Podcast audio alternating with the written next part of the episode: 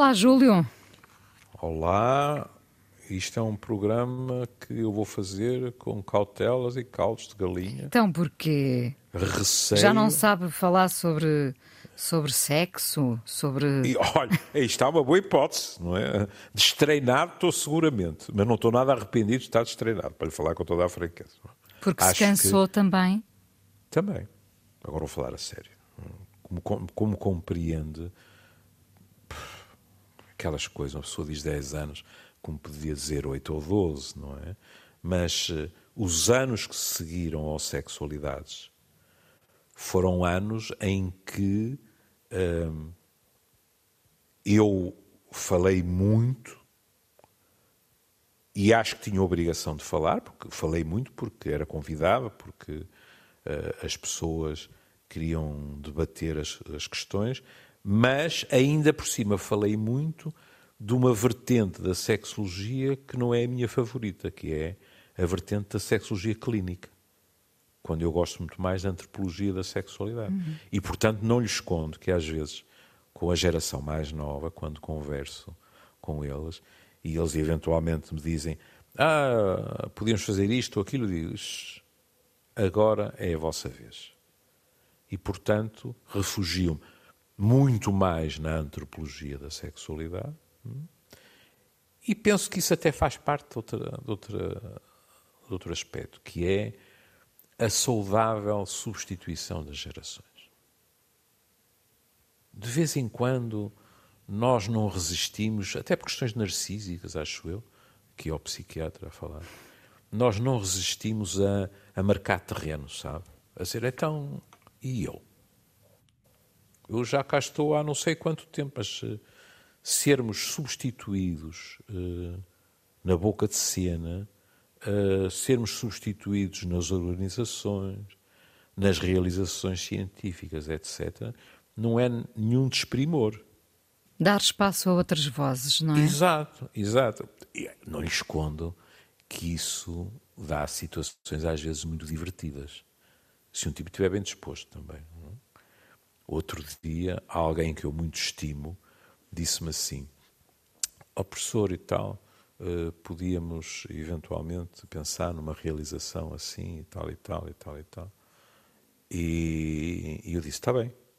E às tantas na conversa disse assim: uh, Não, até porque uh, é preciso termos a noção que há pessoas das gerações mais velhas que na minha opinião, é urgente nós também homenagearmos, termos um, um carinho para com elas, etc, etc. E ele não me contive e disse, pois, antes que morram, não é?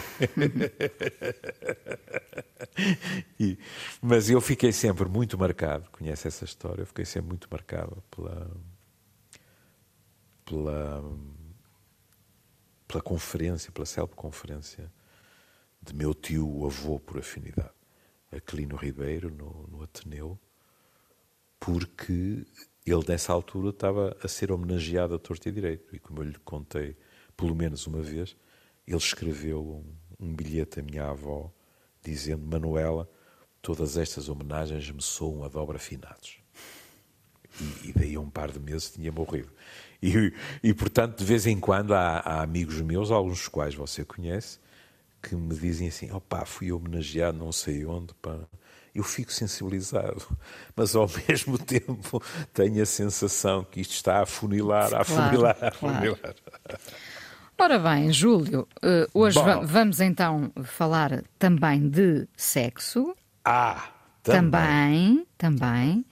Vamos falar deste enfant terrible da literatura francesa, chamado Michel Houellebecq. Um... Escandalosamente mais jovem do que eu. Ah, tem menos 5 ou 6 anos que o Júlio, sim. Não sei ao certo. Tem mas é 67. É, toda a gente sim. é mais nova do que eu hoje em dia. É uma ah. coisa horrível.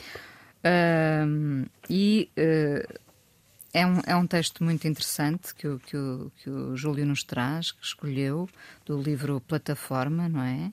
Hum. Um, e se calhar uh, vamos Vamos diretamente ao texto e depois falamos. Está bem, está bem. Então, em primeiro lugar, para, corrigir, para corrigir algo que eu disse. porque o título do texto, na forma como costumamos abordar esta questão, é relativo a sexo puro e duro. Porque o que se diz é impossível fazer amor sem um certo abandono. Portanto, ele está a falar da relação sexual e não do amor que até pode não implicar uma relação sexual. Pronto. Isso foi apenas a primeira asneira que eu disse, ainda tenho muito tempo para, para tornar a meter o pé. Portanto, chama-se É impossível fazer amor sem um certo abandono. Mas é exatamente isso que é surpreendente em ti. Tu gostas de dar prazer, gostas de fazer do teu corpo um objeto agradável, gostas de dar prazer com o teu próprio corpo. É precisamente isso o que os ocidentais já não conseguem fazer. E isto introduz de imediato uh, pano para mangas. Em primeiro lugar, como diz o Solá Alice, ele está a falar com alguém que não é ocidental. Não, não é? sei se poderá ser eh, da namorada dele, imediatamente vamos buscar essa, essa imagem. Em princípio, não é? Mas esta noção de tu gostas de dar prazer, no imaginário masculino, pelo menos, fica logo a ideia de estamos a falar uh, de mulheres ou homens, mas sobretudo de mulheres, que têm a ver com outro tipo de culturas. O que não é obrigatório, diga-se passagem, mas ele é muito contundente, porque ele diz uh, os ocidentais, e portanto ao dizer os ocidentais está a incluir os homens, já não conseguem fazer. Agora, vamos pôr de parte uma hipótese, que é, ele está a falar de alguém e de alguém que é um ou uma acompanhante, ou seja, há uma relação comercial. Isso aí interessa-nos pouco para a conversa. Portanto, estamos a falar de alguém que o faz de livre vontade.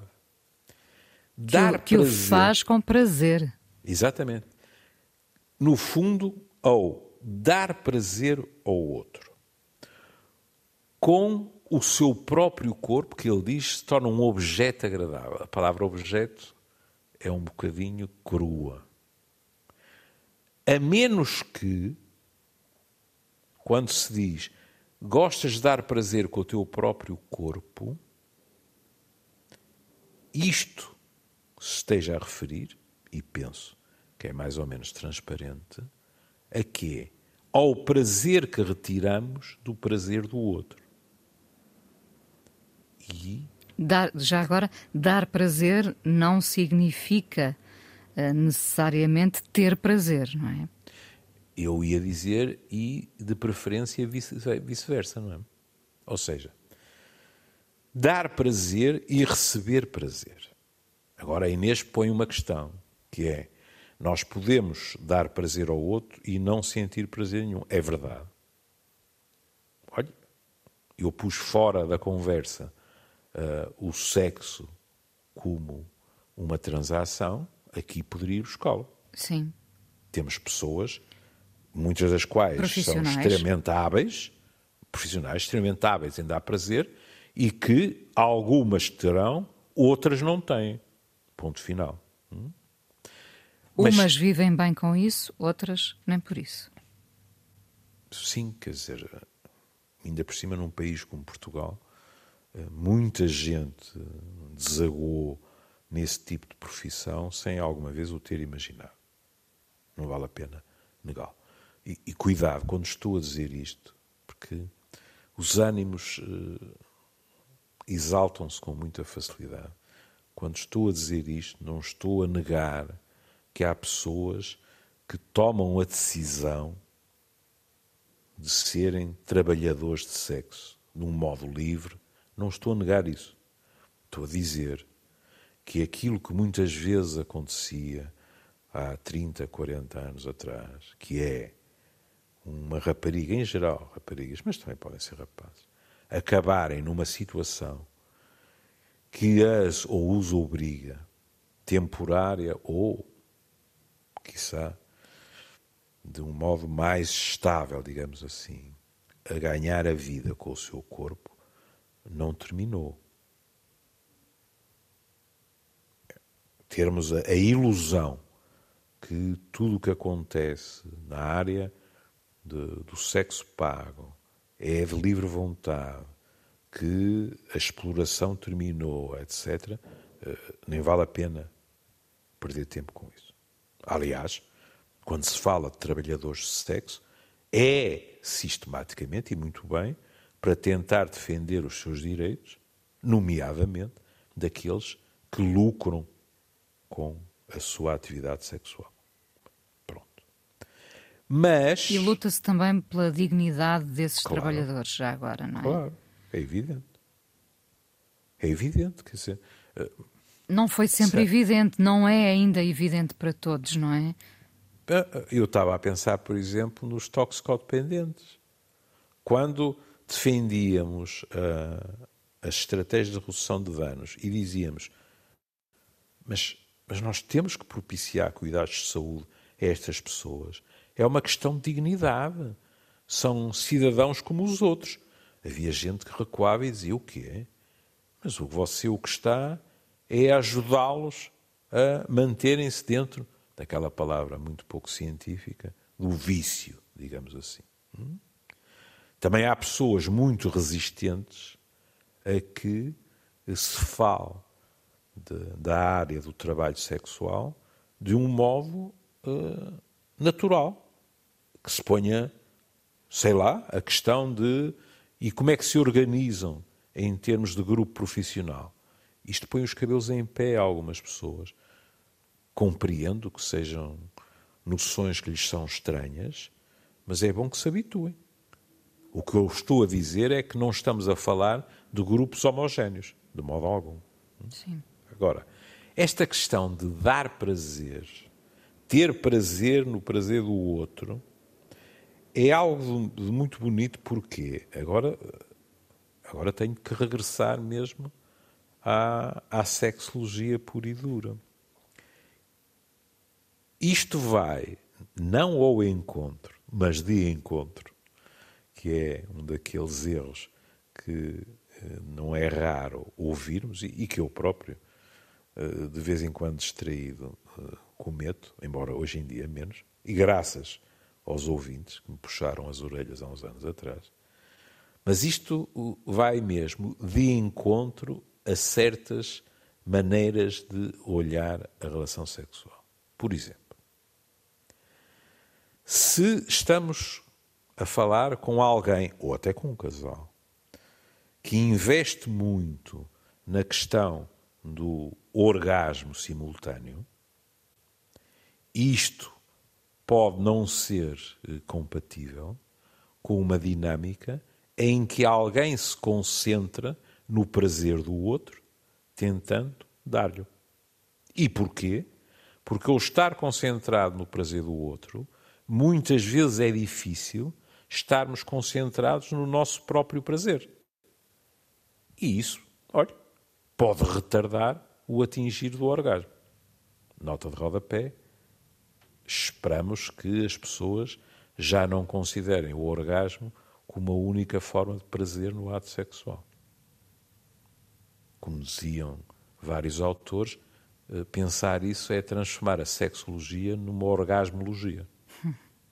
É? Tudo o que não seja o orgasmo, pronto. É Tudo o que não seja essa meta, não é? É, exatamente. Como se o sexo porque... tivesse só essa meta. Tem toda a razão. Tem toda a razão. Olha, ainda, ainda há um, umas semanas atrás, uh, eu e a Gabriela Moita, foi muito engraçado porque alguns dos, dos meus amigos facebookianos pensaram que eu me tinha enganado e por, por dizer a Maggie, é? uh, aliás, penso que lhe falei nisso, uh, dizendo que, não, mas se ela é Gabriela, devia ser Gabi. Pois, mas não é. Uh, a, a, minha fantasia, nunca perguntei disso passar, é que ela talvez seja Maria Gabriela, não sei, mas foi para mim, foi sempre a Maggie. É? E a Maggie disse um poema do Eugênio e chamava a atenção para o prazer pós-orgásmico. Ou seja, quando duas pessoas podem estar nos braços uma da outra e ser muito bom. Aquilo continua a ser erotismo e prazer erótico. E, no entanto, o orgasmo já aconteceu. É esse bem-estar que fica. É. É. É um bem-estar que até pode acabar com o João Pestana a aparecer, diga-se passagem, com o relaxamento, etc. Mas isto para ou sublinhar pode levar que... ou pode levar novamente uh, ao sexo, ao, ao, erotismo, não é? Esse bem-estar. Inesinha, por favor, está a falar com um idoso de quase 74 anos. Eu, eu aprovo todas as suas maratonas sexuais, os seus amigos também, mas não me achincalhe. Não, não. Senão eu saio daqui direto à farmácia mais próxima, não é? Pronto, oh, Júlio, depois... dizem que pode acontecer. Eu não estava. Sim. Ah, ah é? Pronto, pronto está pode, pode. Pronto, pronto. Eu já vi em filmes. Já vi. A mim já me contaram no café. É Ora bem, isto para dizer o quê? Que, felizmente, muitos casais nos dizem que é um bocado toma lá da cá. Uh, há determinados períodos, atividades, etc., em que alguém se debruça teórica e literalmente sobre o outro e vice-versa. Mas o que ele diz é a questão do, do entregar-se e do abandono. Não é só ao outro, é ao próprio sexo. Ele diz os ocidentais deixaram de saber fazer isso, já não conseguem fazer isso. Agora estou a citá-lo. Perderam completamente o sentimento da dádiva. Isto é muito forte. Pois é, e, e vale a pena pensar sobre isto. É, Será é. assim? Perdemos e, o sentido e, da dádiva? E será assim só no sexo? Não creio pois, que ele esteja a referir só ao sexo. Eu Aqui. estava a pensar uh, para, muito para além do sexo, o facto Exato. de nos Exato. termos virado muito para nós, não é? Hum. Uh, muito individualistas e isso reflete-se em vários prazeres, não é? É, é, é. Até no prazer é. de estar com outros, não necessariamente uh, nesta matéria claro. mais íntima, mas em estar Exato. com o outro, sim. Exato. Depois ele, ele reforça dizendo: mesmo esforçando-se, não conseguem assumir o sexo como uma coisa natural. Bom, mas aqui os ocidentais têm um peso grande nas costas. Porque nós não nos podemos gabar de ser uma civilização, cuidado, como é evidente, não estamos a falar dos gregos e dos romanos. Olhe, os, os romanos tinham uma abordagem tão natural ao sexo que até eh, encontra escritos sobre sexo em livros em que se está a escrever sobre culinária também. Hum? Ou seja, o sexo não era considerado aquela gaveta que, quer se queira, quer não, a tradição judaico-cristã transformou, teoricamente fechada à chave, hum? mas na realidade aberta, porque não há nada como fruto proibido e, e a Igreja, lamentavelmente, transformou o sexo no, no principal tema de discussão, de interdições, etc. Pode-se dizer tudo do, do discurso da Igreja sobre o sexo, menos que a Igreja o encarou como natural. Excetuando um, agora estava a ser injusto. O procriativo. Isso. Aliás, só com esse intuito, não é? Só com esse intuito. E por isso, como tantas vezes lembramos aqui, Santo Agostinho dizia que no paraíso o sexo não, não era pecaminoso. Porquê? Porque era apenas sexo procriativo. E esse, evidentemente, estava, essas palavras que eu gosto tanto, estava a salvo da luxúria. Como se irá uh, uh, posicionar ou comportar a Igreja perante esta este, uh, cada vez maior esta cada vez maior apatia nossa sexual que começa a ser transversal também, não é? Uhum. é curioso, não é? Tanto tem sido desde há séculos uma insistência da Igreja fazer do sexo um tema tabu Uh, e nós caminhamos para essa apatia, portanto, vamos acabar por. Uh, espero que não, mas uh, cair nesse desinteresse. Mas aí então, como se dará a procriação, não é? Sim, mas permita-me que lhe diga. Estamos muito acho, longe disso, é isso? Acho que ainda há muita gente não apática sexualmente para que agora vamos também tentar ser justos, para que a Igreja continue, sobretudo as suas camadas mais jovens, a tentar adaptar-se. Sim. Não há comparação possível. Oh Inês, uma pessoa pode ser praticante, não ser praticante, eh, ser eh, crente ou não ser crente, mas há determinados rituais em que nós acabamos eh, quase todos por participar, por isto ou por aquilo. E comparar uma homilia de há 30 ou 40 anos atrás com uma homilia hoje em dia, muitas vezes é água do vinho. Aqui e acolá, precisamente por essas questões sociais, eu ouço padres que dizem, com a maior das naturalidades, que a vida erótica é uma parte importante do casamento, suponhamos que é, que é nesse contexto que está a falar, e que, portanto, é preciso que ambos se entreguem um ao outro, que as coisas corram bem e tal e tal. Felizmente. Eu... É isto o discurso oficial da Igreja? Não. Ah, não é. Mas, pronto, é uma instituição como qualquer outra, não é? Ou se renova, eu sei que o que vou dizer que é pesado, mas ou se renova, ou vê o que tem estado a acontecer, diminuir cada vez mais a sua esfera de influência. Sim. É? A Inês sabe tão bem como eu que, eh, sendo a religião católica a mais eh, importante, a que tem mais peso na nossa sociedade, outras, outros, eh, outros credos, digamos assim, têm vindo a subir e a subir de uma forma clara. É?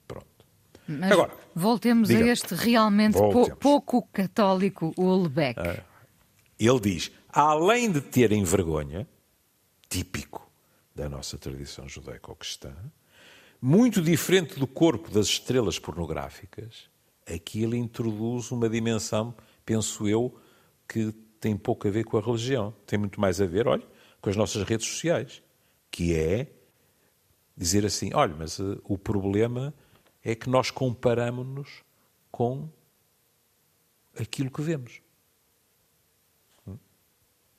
Seja na pornografia, seja o nosso vizinho ou a nossa vizinha do lado, que é, aparece escultural no Instagram, ou seja onde for. E ele diz isso. E vamos ser justos, com toda a razão. Nós passamos a vida, não estou a dizer todos, mas passamos a vida a comparar-nos ou comparando mesmo aquele corpo com o nosso, hum, ou então de uma forma indireta, que é quantos likes tem aquele corpo, quantos likes tem o meu. Sempre, sempre nos comparamos, não é? Agora é, há é mais. Agora é muito mais fácil. Claro, muito mais plataformas onde, onde medimos as Exatamente. comparações, claro. Exato. Hum, ora, uh, ah, ele diz, pois, das terceira também não sentem uma verdadeira atração pelo corpo dos outros. Ora, é impossível fazer amor sem, e aqui isto é muito bonito, sem um certo abandono, sem a aceitação, pelo menos temporária, de um certo estado de fraqueza e de dependência. Talvez seja até a frase que eh, me agradaria mais se me dissessem: olha, escolha uma frase aí do texto para ir falar ali ao lado, para, para a Ganapava ou para os mais velhos. Porquê? Porque esta capacidade de nos abandonarmos ao prazer e ao outro, muitas vezes, eh, de uma forma até inconsciente, é sentida como perigosa. Porque é ficar nas mãos do outro. Isso. É claro que aqui eh, seria fácil entrarmos numa deriva conservadora do discurso e dizer a solução é muito simples é que só há contacto sexual com uma pessoa que nós conhecemos por dentro e por fora, com quem tivemos uma relação, chame-lhe preparatória, de muito tempo, etc. Em primeiro lugar, isso não é realista, porque não é nesse tipo de mundo que nós vivemos. Em segundo lugar, não há nenhuma garantia de que, porque passaram X meses ou até anos, nós consigamos abandonar-nos ao outro e ao prazer com o outro. É algo complicado. Repare, nessa, nessa questão do abandono podem entrar uhum. duas coisas muito, muito distintas.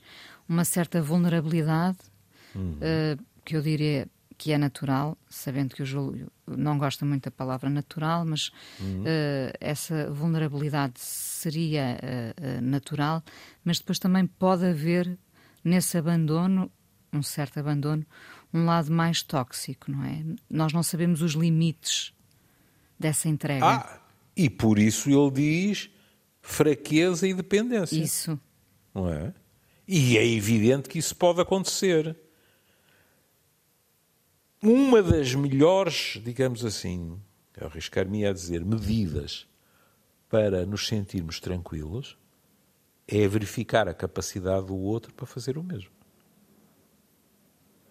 Eu ficaria muito preocupado se arriscasse abandonar-me por completo, e não tenho problema nenhum em dizer por completo, ao prazer erótico nos braços de um outro e sentisse que não era recíproco. Em primeiro lugar, porque acho que a sensação é desagradável. Hum? Há alguém que está ali a 200% e outro alguém que não está. Mas não é só isso. É a sensação, mas espera aí, mas então isto é uma relação assimétrica. Sim. E em que o outro nos pode manipular. Mas repara, até aí medimos forças ou fraquezas. Hum, sim, sim medimos dimensões e intensidades, não é? Oh filha, é assim, se calhar eu ter utilizado o verbo medir foi, foi mais uma burrice. Tiremos o medir e, e ponhamos sentir. É muito subjetivo? É. Mas meter o medir, nós vamos falar do duplo decímetro, não é? Portanto, também não é por aí. Sentir. Agora, sim. nós sentirmos que o outro, e podemos enganar-nos, não é? Como se costuma dizer, pode ser wishful thinking. Mas sentirmos que o outro também está ali, completo, inteiro, se quiser, hum? isto é muito mais do que físico, isso tranquiliza-nos. Porque é verdadeiramente estarmos juntos. E agora cuidado, porque se há esse tipo de comunhão, isso permite, por vezes, em termos de fantasia erótica, que haja verdadeiros jogos de poder. Mas eu estou a dizer jogos de poder. Era, era Camille Palha, se bem me lembro, que dizia o sexo é uma área de jogos. Ou seja, veja as fantasias eróticas. Na fantasia erótica, muitas vezes, há uma assimetria clara claro. de poder não, o que, não e, quer e que dizer dá que prazer os, a ambos. O que não quer dizer que depois os papéis se invertam, não é? O que não quer dizer que eles não se invertam. Hum? Se eles nunca se invertem, é mau sinal. Claro que a Inês pode dizer, mas se uma pessoa não tem nenhuma fantasia erótica em que assume o poder, o outro não tem a obrigação de lhe estar a dizer: olha, que agora vamos empatar. Não, é verdade. Mas é, em geral, de bom prognóstico que quem, por exemplo, tem uma fantasia de ser dominado, também possa ter uma fantasia de ser controlador e dominar. Pronto. As, as regras da atração, não é? É. E depois, como, como já não me lembro, era uma, uma feminista, que dizia: Mas atenção, isto não tem problema nenhum, porque na manhã seguinte a malta levanta-se para o pequeno almoço e as regras são iguaizinhas para um e para o outro. Claro, claro. É? Porque ela, ela argumentava.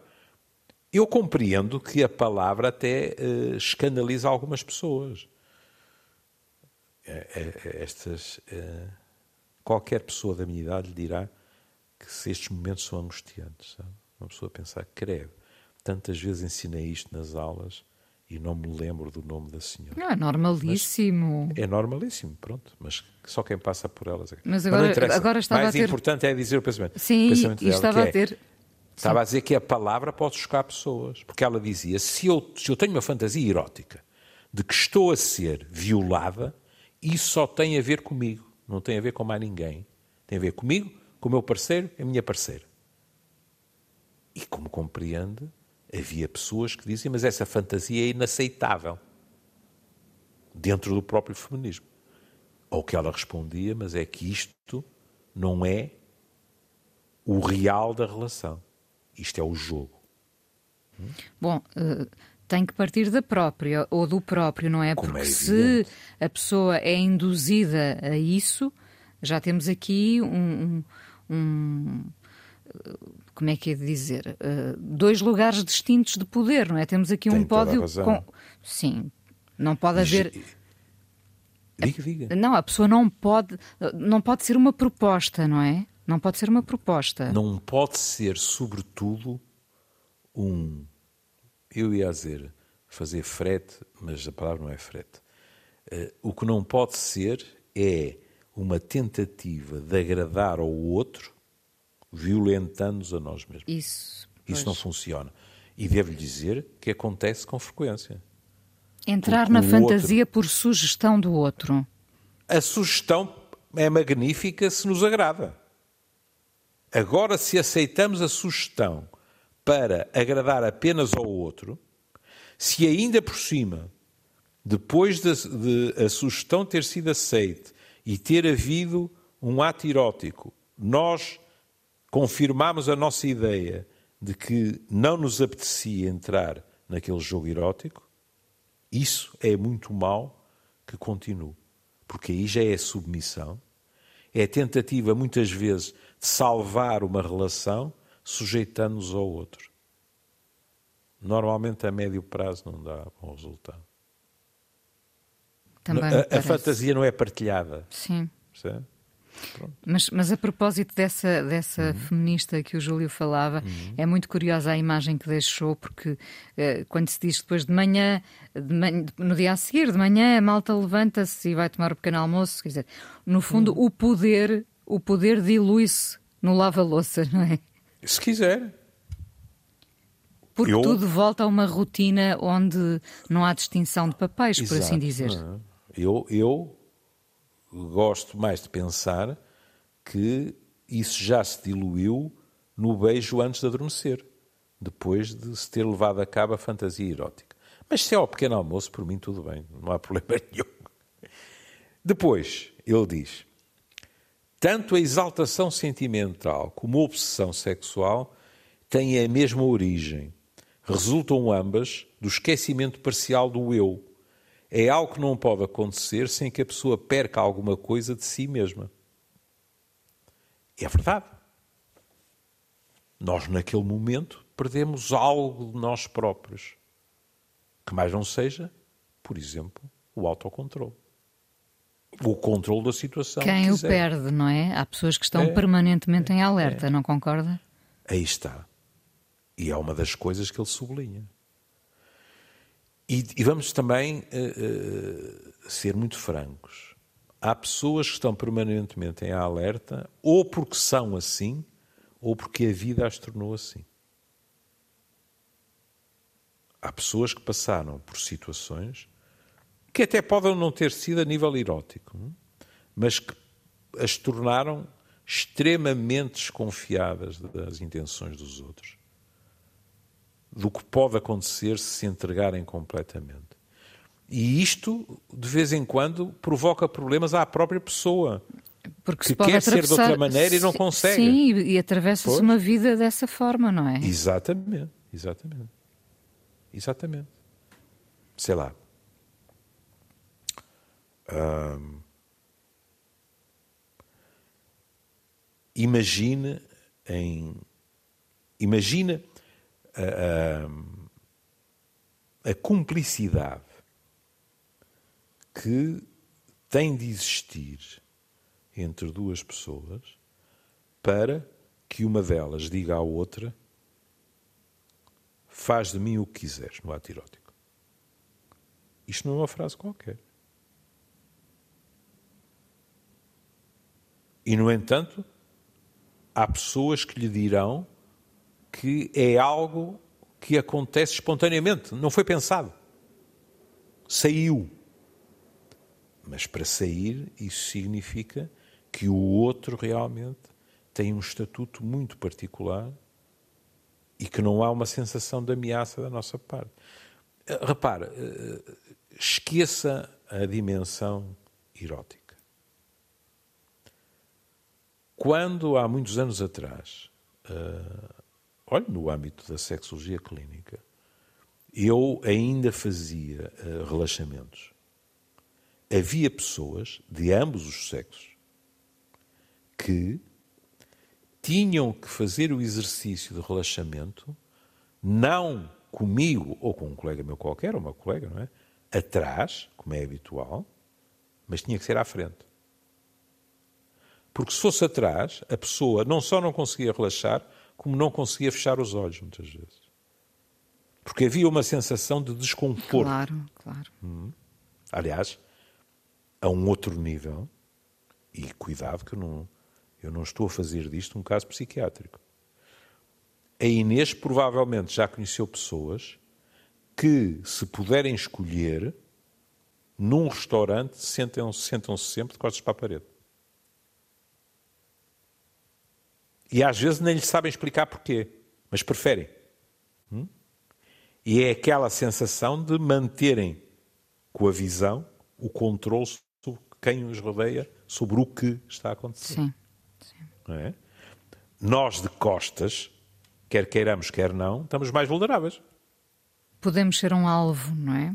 Nem mais. Nem mais. E a esfera erótica é riquíssima como ecrã para questões mais latas.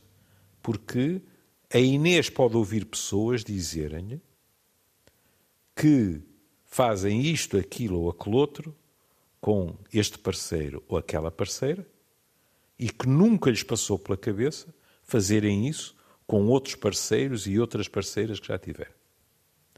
Isto tem que ter algum significado. Sim. E o significado, com muita frequência, é com aquela pessoa há uma tranquilidade na entrega que permite que aquilo aconteça. Esse à vontade que se consegue com algumas pessoas e outras não. Hum. É? Júlio, estamos mesmo no fim, por isso ah, então, temos que terminar o texto, é, claro. Nem pensar que é pecaminoso para com ele. Vou acabar de ler o texto. E nós tornámos frios, racionais, extremamente conscientes dos nossos direitos e da nossa existência individual. Cá está. Primeiro que tudo, queremos evitar a alienação e a dependência. Ou seja, não queremos ter a sensação que o outro nos tem na mão. Hum? E depois, ele diz uma coisa com muita piada. Além disso, vivemos obcecados com a saúde e com a higiene. E não são essas as condições ideais para fazer amor. E é um fim muito engraçado para o texto. Porque isto também nos poderia levar longe. Que é esta obsessão que muitas pessoas, não estou a dizer todas, muitas pessoas têm com uh, o, o, receio do contágio, o, o que é que é aceitável em termos, digamos assim, não morais, mas em termos de higiene, etc. E para ele, e se bem me lembro, a Inês começou o programa dizendo um enfant terrible, para ele isto não é uma qualidade nem uma vantagem. Pois não, pois não, claro. Por outro lado, nós temos obrigação de, eh, embora seja divertida a conversa sobre a frase dele, dizer, pois é, mas as preocupações com a saúde, também no ato sexual, são indispensáveis e, e, e, muitas vezes estão ali presentes, não é? Estão ali é. a pesar-nos quase. É. Uh, uh, mas falou, falou, o Júlio falou na comunhão, hum. não é? E, hum. e, queria só voltar um bocadinho atrás para dizer uh, quando, quando essa comunhão se dá, quando acontece, consolida a paixão. É aí que a paixão se torna efetiva. Não concorda? Concordo. Ouça, é assim eu, a Inês, pronto, enfim, eu não, eu não sou rancoroso. A Inês há bocado, para me achincalhar, não é? Fez, fez uma descrição de um curto uh, período de repouso, não é? E da, da retoma e do regresso. Maratona, e do regresso, pronto. Eu voltaria aí e diria uma coisa. Eu ouço gente falar da, da sua vida sexual há décadas. E é muito raro que as pessoas, uh, quando dizem assim, ah, e depois ficamos abraçados à conversa, à galhofa, ou levantamos e assaltamos o nosso próprio frigorífico, etc. Quando há esse tipo de comunhão, que em teoria não tem nada a ver com o sexo puro e duro, mas isso em geral reflete que apaziguado o desejo, não estou a dizer extinto, hein? mas apaziguado o desejo, que nas suas palavras se pode reacender daí a 10 segundos, é? fica qualquer coisa que é o sedimento desse é desejo. É isso, é isso mesmo. E o sedimento da paixão eu continuo a achar que com muita frequência é o amor. E é um privilégio. Então vamos ouvir, uh, cai aqui muito bem, Feel Like Making Love, Roberta Fleck. E ah.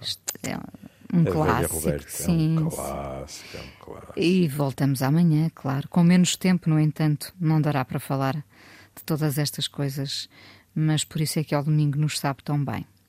Uh, uh, eu posso, posso diga, diga. dizer uma garotice? Diga. Então voltamos amanhã para uma rapidinha. Isso. Foi o melhor final. Um beijinho, um beijinho. Um beijinho.